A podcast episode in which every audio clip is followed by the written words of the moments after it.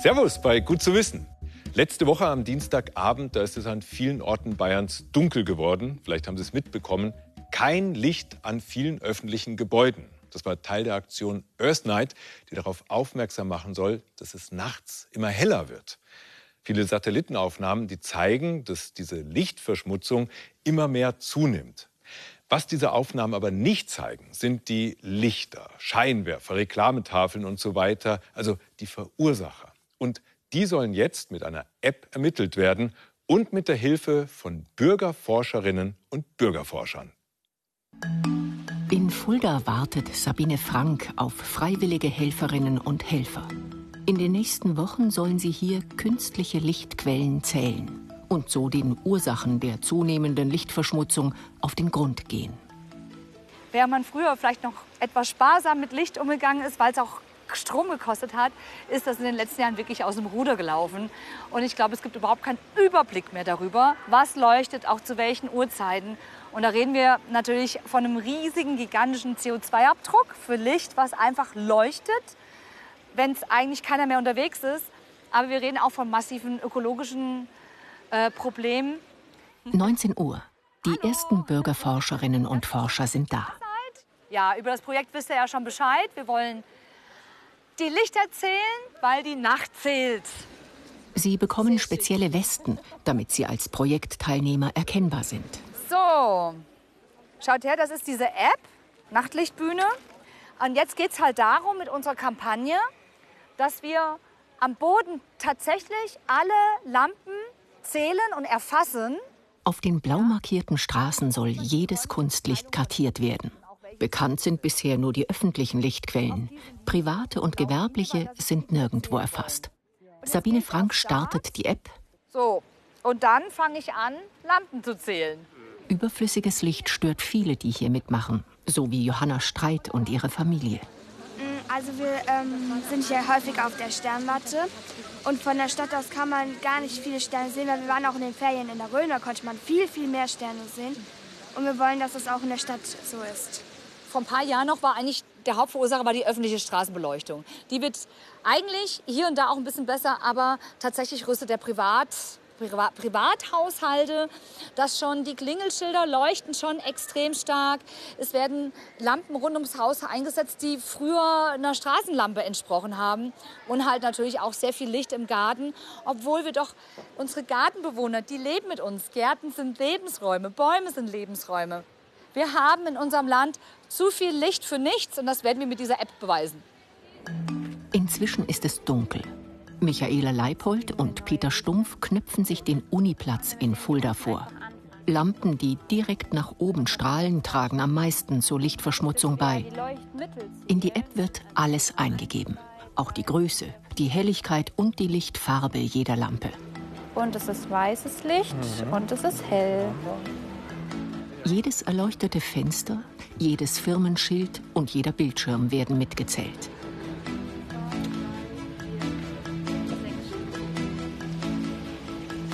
Für Michaela Leipold und Peter Sturm ist es gar nicht so einfach, die Leuchten zu bewerten. Sind sie sehr hell oder normal? Ist das Licht weiß oder eher gelb? Wie groß sind die Fenster?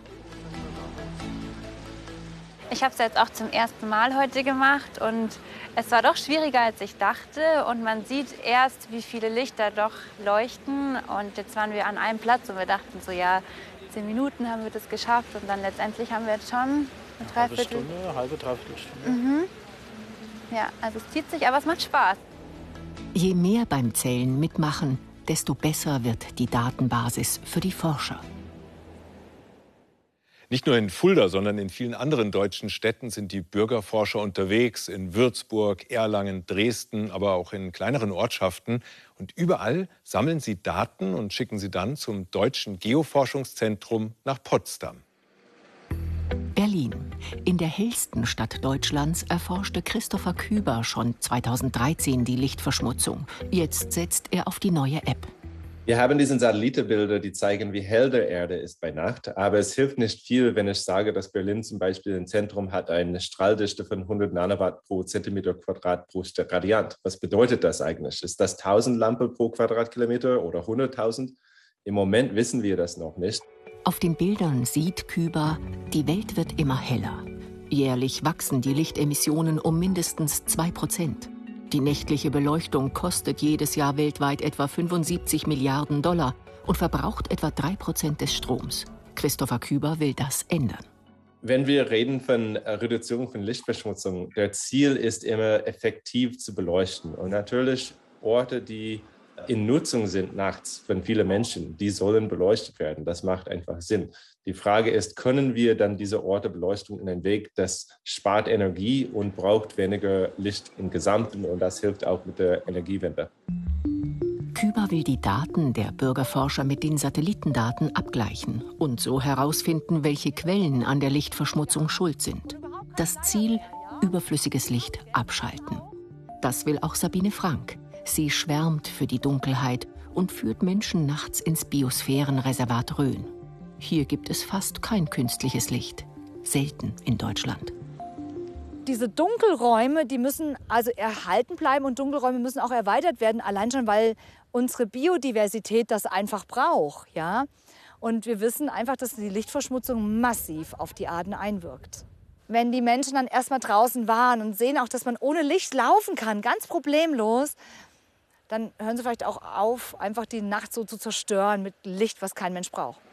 Die Bürgerforscherinnen und Forscher sammeln weiter Daten und sie werben für mehr Verständnis dafür, wie sehr überflüssige Beleuchtung der Umwelt schadet. Auch wenn Sie nicht in einer der Projektstädte leben, Sie können trotzdem mitmachen. Unter gfz-potsdam.de gibt es alle Informationen. Dann die App runterladen und in Rücksprache mit den Wissenschaftlern können Sie sich dann Straßen aussuchen und loslegen. Wenn ich durch den Wald oder über eine Wiese spaziere, versuche ich neuerdings Spuren des Klimawandels oder des Artensterbens zu entdecken.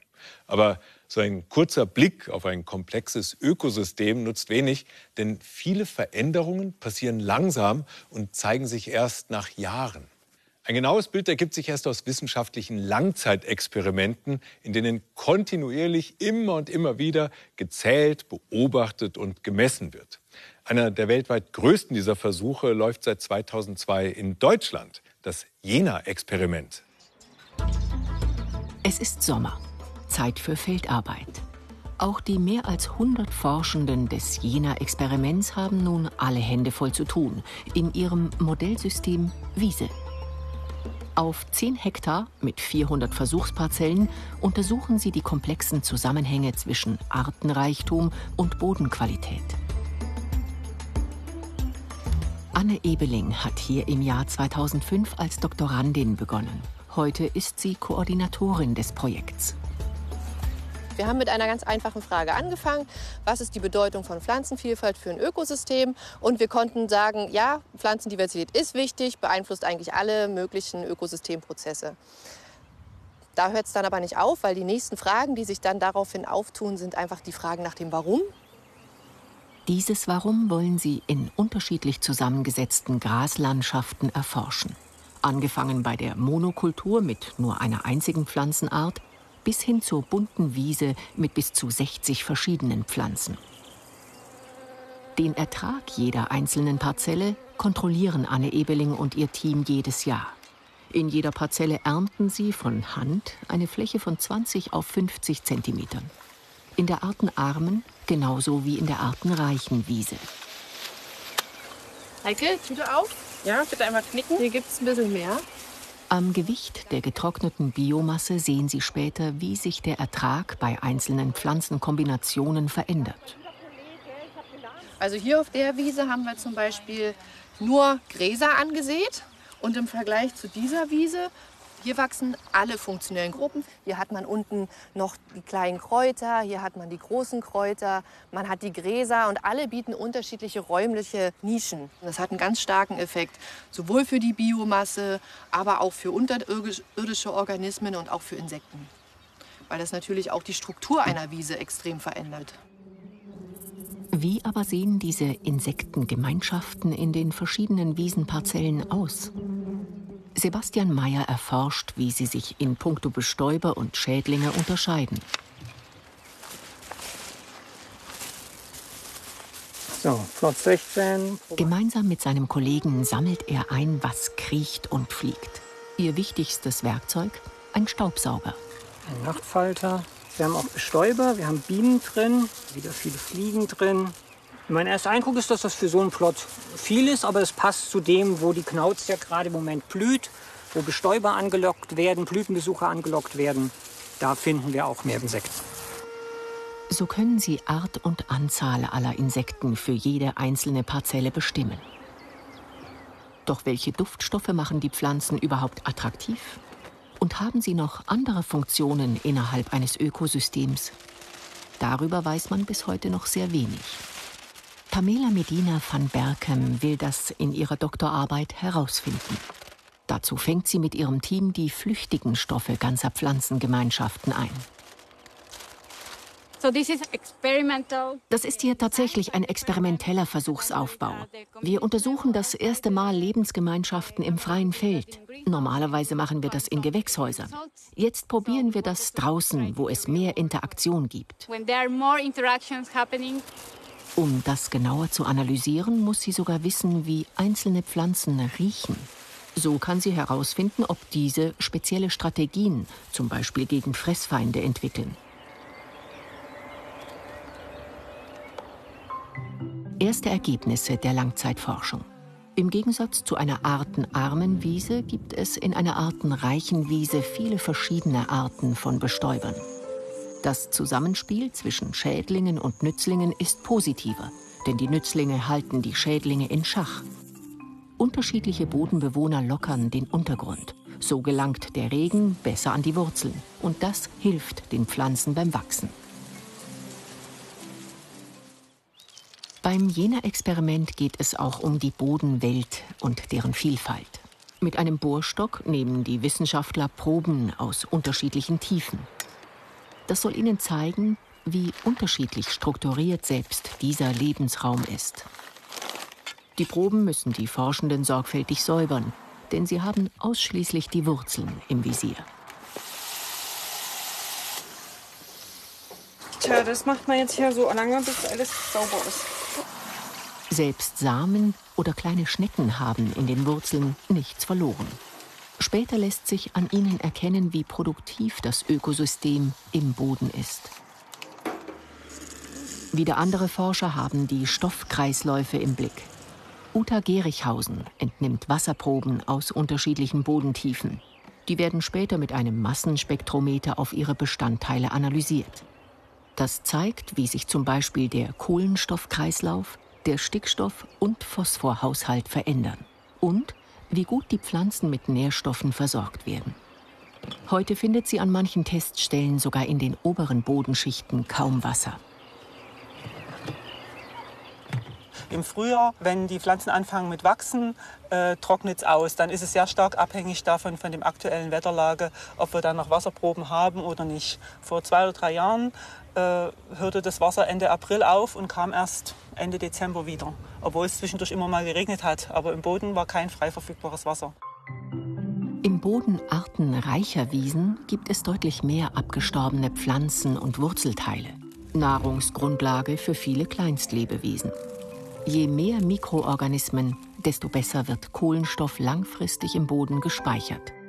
Durch die Vielfalt an Pflanzen werden die Nährstoffe auch aus den tieferen Bodenschichten genutzt. So verhindern Tiefwurzler, dass zum Beispiel Nitrat allzu leicht ins Grundwasser gelangt. Seit fast 20 Jahren beobachten die Forschenden im Jena-Experiment, wie sich Lebensgemeinschaften im Modellsystem Wiese verändern und wie wichtig sie auch für uns sind. Jede einzelne Pflanze ist wichtig für weitere Prozesse. Jedes einzelne Insekt ist die Nahrungsgrundlage für ein weiteres. Das heißt, wir können wirklich auf keine einzelne Art verzichten, wenn wir ein Ökosystem, ein funktionierendes Ökosystem haben wollen. Alle hier sind hochspezialisiert. Gemeinsam wollen sie eine der großen Fragen unserer Zeit beantworten. Wie können wir verantwortungsvoll mit den begrenzten Ressourcen auf der Erde umgehen? Vieles passiert im Jena-Experiment, also auf dem Feld und im Labor. Aber manchmal reicht das nicht. Zum Beispiel, wenn es ums Insektensterben geht. Also um die Frage, was der Verlust von Insekten für ein Ökosystem bedeutet. Um tiefer in diese Frage und damit auch in diese Welt einzutauchen, haben sich Wissenschaftlerinnen und Wissenschaftler etwas Besonderes ausgedacht. Eine Welt unter Glas. Das Ecotron am Helmholtz-Zentrum in Bad Lauchstädt ist einer der weltweit spannendsten Arbeitsplätze für Ökosystemforscher. Nico Eisenhauer ist Bodenökologe. Fast sein gesamtes Forscherleben beschäftigt ihn die Frage, wie sich die Artenvielfalt auf die Funktionen eines Ökosystems auswirkt. Das Ecotron hier ist einmalig. Wir können hier tatsächlich das Insektensterben nachstellen und dann das Ökosystem als Ganzes erforschen. Ich erwarte, dass sich ganz viele Prozesse verändern, äh, dass zum Beispiel der Blütenbesuch sich verändert, dass Pflanzen anders wachsen und funktionieren, dass auch sich Prozesse im Boden verändern. Das wurde bisher alles noch nicht wirklich gut erforscht. Dabei soll das Ecotron mit seinen 24 identischen Gewächshäusern den Eco-Units helfen. Grundausstattung ist jeweils ein Stück Wiese mit bis zu zehn verschiedenen Pflanzenarten. Unterschiedliche Sensoren erfassen kontinuierlich Temperatur, Feuchtigkeit und Pflanzenwachstum. Und auch das Bodenleben haben die Forscher im Blick. Wir können mit diesen Streifen messen, wie Zersetzungsprozesse im Boden ablaufen. Wir haben hier Zellulose eingebracht. Das wird von Bodentieren gefressen. Und damit können wir sehr gut messen, wie aktiv diese Bodentiere sind. In jeder einzelnen Unit können die Forscher die Umweltbedingungen gezielt beeinflussen. Nichts passiert hier unkontrolliert. Kein Wolkenbruch, keine Schädlingsplage, kein trockener Sommer. Das Wichtigste, die Forscher können den oberirdischen und den unterirdischen Teil beobachten und sogar getrennt ansteuern. Wir haben Kombinationssensoren für Bodenfeuchte und Bodentemperatur in jeweils drei verschiedenen Tiefen. Wir haben unten vier Bodenwassersaugkreise, um das Beregnungswasser auch wieder rauszuziehen. Und draußen auf dem Feld haben die Forscher Malaisefallen aufgestellt. Mit denen fangen sie gezielt Insekten. Denn sie wollen das Insektensterben und seine Folgen untersuchen. Man sieht, dass die komplette Falle hier auf der Seite geöffnet ist. Die ganzen Insekten können hier herein und werden dann eingefangen. Während auf der anderen Seite sehen wir eine Falle, bei der wir zu 75 Prozent seitlich abgedeckt haben. Das heißt, wir fangen nur 25 Prozent der Insekten und stellen damit das Insektensterben nach. Die Fangboxen aus dem Feld bringen die beiden Wissenschaftler dann ins Ekotron. Dort werden die Insekten freigelassen. In acht Eco-Units kommen viele Tiere, in die nächsten acht wenige. Die übrigen Units sind Kontrolleinheiten ohne zusätzliche Insekten. Ab jetzt läuft hier die nächsten Monate alles in einem geschlossenen System. Kein Insekt kommt rein, keines kann raus. Was jetzt nicht funktioniert, lässt sich nicht mehr korrigieren. Monate später an der Universität Leipzig. Die Forscher analysieren die Daten, die sie inzwischen gesammelt haben. Jede Woche um die gleiche Zeit hat eine Kamera in jeder einzelnen Eco-Unit aus der exakt gleichen Perspektive ein Bild aufgezeichnet. Die Reihe dokumentiert das Wachstum der Pflanzen und das Verhalten der Tiere. Wir sehen, dass mit weniger Insekten wenige Pflanzenarten dominieren und andere ausschließen. Während wenn wir 100% Insekten haben, dann werden andere Pflanzenarten gefördert. Es werden die dominanteren Pflanzenarten reduziert und damit Vielfalt in der Wiese gefördert. Die Forscher wollen aber nicht nur wissen, was sich an der Oberfläche tut. Ihnen geht es auch darum, was im Boden passiert. In den genau abgewogenen Bodenproben aus den unterschiedlichen Eco-Units untersuchen sie deshalb die Atmungsaktivität der Mikroorganismen im Boden. Und auch die verschiedenen Teststreifen aus dem Ecotron in Bad Lauchstädt zeigen, wie aktiv die Bodenlebewesen in den jeweiligen Mini-Ökosystemen sind. Wir sehen jetzt anhand der Beit-Lamina-Streifen, dass äh, artenreiche Wiesen eine erhöhte Aktivität im Boden haben. Das heißt, wenn Insekten oberirdisch aussterben, geht auch unterirdisch Aktivität zurück, vielleicht auch Bodendiversität zurück. Unter Mikroskop kann er die Gemeinschaft der Lebewesen im Boden einer insektenreichen Umgebung genauer unter die Lupe nehmen. Neben Regenwürmern und Springschwänzen sieht er noch viele andere Lebewesen, die mit dem bloßen Auge gar nicht erst zu erkennen sind. Wir finden hier unglaublich viele Nematoden oder auch Fadenwürmer, die wichtig sind für die Funktionsweise des Bodens und insgesamt sogar ungefähr 80 Prozent aller Vielzeller auf der Welt ausmachen. Es gibt also einen klaren Zusammenhang zwischen der schwirrenden Insektengemeinschaft an der Oberfläche, der Pflanzenvielfalt und einem artenreichen Bodenleben. Doch Artenreichtum leistet noch viel mehr. Artenreiche Insektengemeinschaften in Wiesen haben deutliche Effekte auf den Boden, wie gesund der Boden ist. Und das ist wichtig für uns Menschen, wie viel ja, Nahrungsmittel bereitgestellt werden, sauberes Wasser, saubere Luft. Noch fehlen Langzeitstudien, um Ökosysteme, deren Funktionsweise und Zusammenhänge in ihrer Gesamtheit wirklich zu verstehen. Das Ekotron wird dabei helfen. Vor 100 Jahren, am 30. Juli 1921, haben die beiden kanadischen Mediziner Frederick Benting und Charles Best zum ersten Mal Insulin aus der Bauchspeicheldrüse eines Hundes isoliert. Heutzutage wird Insulin längst mit Hilfe von Bakterien oder Hefezellen produziert, aber es ist nach wie vor der Schlüssel dafür, dass Menschen mit Diabetes ein möglichst normales Leben führen können, auch wenn sie auf medizinische Hilfsmittel angewiesen sind. Neben dem Diabetes Typ 2, den man irgendwann im Alter bekommt, wenn man zum Beispiel übergewichtig ist oder sich zu wenig bewegt, gibt es noch eine andere Form von Diabetes, den Typ 1, eine Autoimmunerkrankung. Und davon betroffen sind immer mehr Menschen, in Deutschland über 30.000 Kinder und Jugendliche, Tendenz steigend, vor allem bei den kleineren Kindern. Am Helmholtz-Zentrum München, da wird daran geforscht, wie man Typ-1-Diabetes möglichst früh erkennen oder sogar verhindern kann.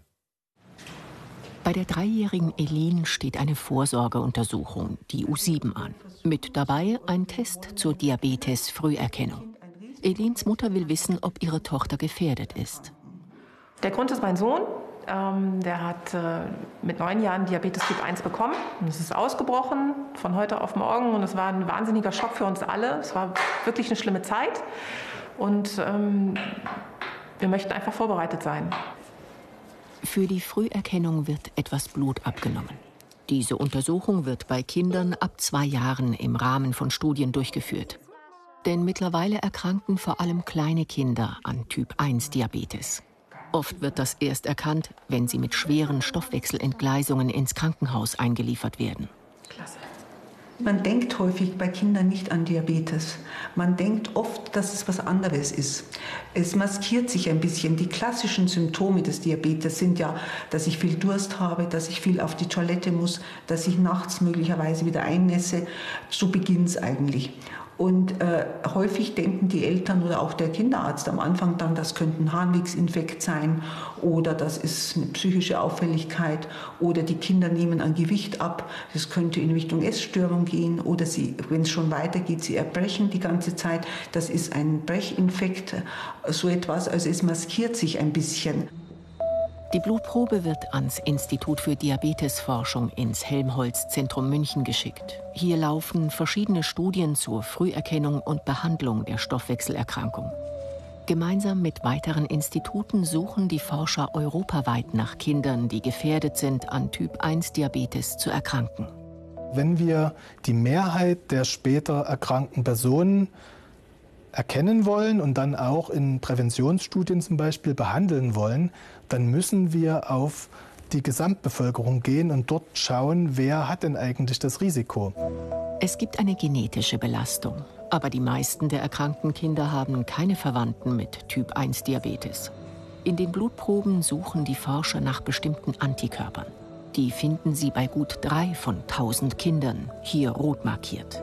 Wenn mindestens zwei von vier Hauptautoantikörpern im Blut sicher nachweisbar sind. Dann ist so eine Intensitätsgrenze überschritten, wo wir wissen, dass diese Kinder dann auch im Verlauf der nächsten Jahre eine klinische Erkrankung Typ 1 Diabetes entwickeln. Die Stoffwechselerkrankung ist dann bereits vorhanden, verläuft aber noch symptomlos. Den Eltern werden Schulungen angeboten, damit sie wissen, worauf sie achten müssen und die Kinder können in eine der Studien aufgenommen werden. Das ehrgeizige Ziel der Forscher, den Ausbruch der Krankheit zu verzögern oder sogar zu verhindern. Der einjährige Hendrik und seine dreijährige Schwester Frieda nehmen an einer dieser Studien teil. Da es in der Familie des Vaters Diabetesfälle gibt, wurde bei den Kindern bereits kurz nach der Geburt eine Blutprobe genommen. Die Ärzte suchten nach Risikogenen für Typ-1-Diabetes und fanden sie auch. Die Eltern hoffen, dass sie dazu beitragen können, die Krankheit zu besiegen. Bis zum dritten Lebensjahr bekommt Hendrik einmal am Tag Insulinpulver. Seine Schwester Frieda hat die Behandlung bereits abgeschlossen. Wir geben das Insulinpulver, um die Kinder tolerant gegen das Insulin zu machen. Also das Immunsystem der Kinder soll nicht mit einer Entzündungsreaktion auf das Insulin reagieren, sondern gelassen reagieren, dass es zu keiner Entzündung kommt und auch nicht ein Autoimmunprozess sich hier äh, fortsetzt hin zur klinischen Erkrankung Typ 1 Diabetes. Denn neueste Forschungen haben gezeigt, das Immunsystem greift nicht sofort die insulinproduzierenden Zellen an. Es bekämpft zuerst das Insulin selbst. Das soll so verhindert werden. Die Kinder werden zweimal im Jahr im Helmholtz-Zentrum München untersucht. Die Ärzte wollen wissen, ob sich Antikörper gebildet haben und eine Erkrankung droht. Am Anfang war es tatsächlich so, dass ich wirklich Angst gehabt habe, wenn das Telefon geklingelt hat und ich habe eine Münchner Nummer gesehen, ähm, dass ich dann schon Angst hatte, ans Telefon zu gehen und zu erfahren, dass irgendwas mit meinen Kindern ist. Bislang kam aus München immer Entwarnung. Mit sieben Jahren werden Frieda und Hendrik das letzte Mal untersucht. Die Eltern hoffen, dass die Ärzte bis dahin keine Antikörper finden. Danach sinkt das Risiko, dass die Kinder noch erkranken. Ob eine gesunde Darmflora hilft, Diabetes zu verhindern, untersuchen die Forscher in einer weiteren Studie. Säuglinge, in deren Familie Diabetes vorkommt, bekommen ein spezielles Probiotikum. Das wird in Muttermilch oder Wasser angerührt. Das Probiotikum, also dieser Bakterienstamm, den wir in der Studie verwenden, soll zu einem gesünderen äh, Darmflora beitragen und dann auch positiv auf das sich entwickelnde Immunsystem wirken, sodass es weniger mit Entzündung reagiert, auch weniger mit Allergien, aber auch eben weniger mit Autoimmunerkrankungen wie zum Beispiel Typ-1-Diabetes. Ob Insulinpulver und Präbiotikum die gewünschte Wirkung zeigen, wird sich erst in ein paar Jahren herausstellen. Erste Ergebnisse lassen hoffen, dass Kindern wie Elin, Frieda oder Hendrik das Schicksal eines Typ-1-Diabetes erspart werden kann.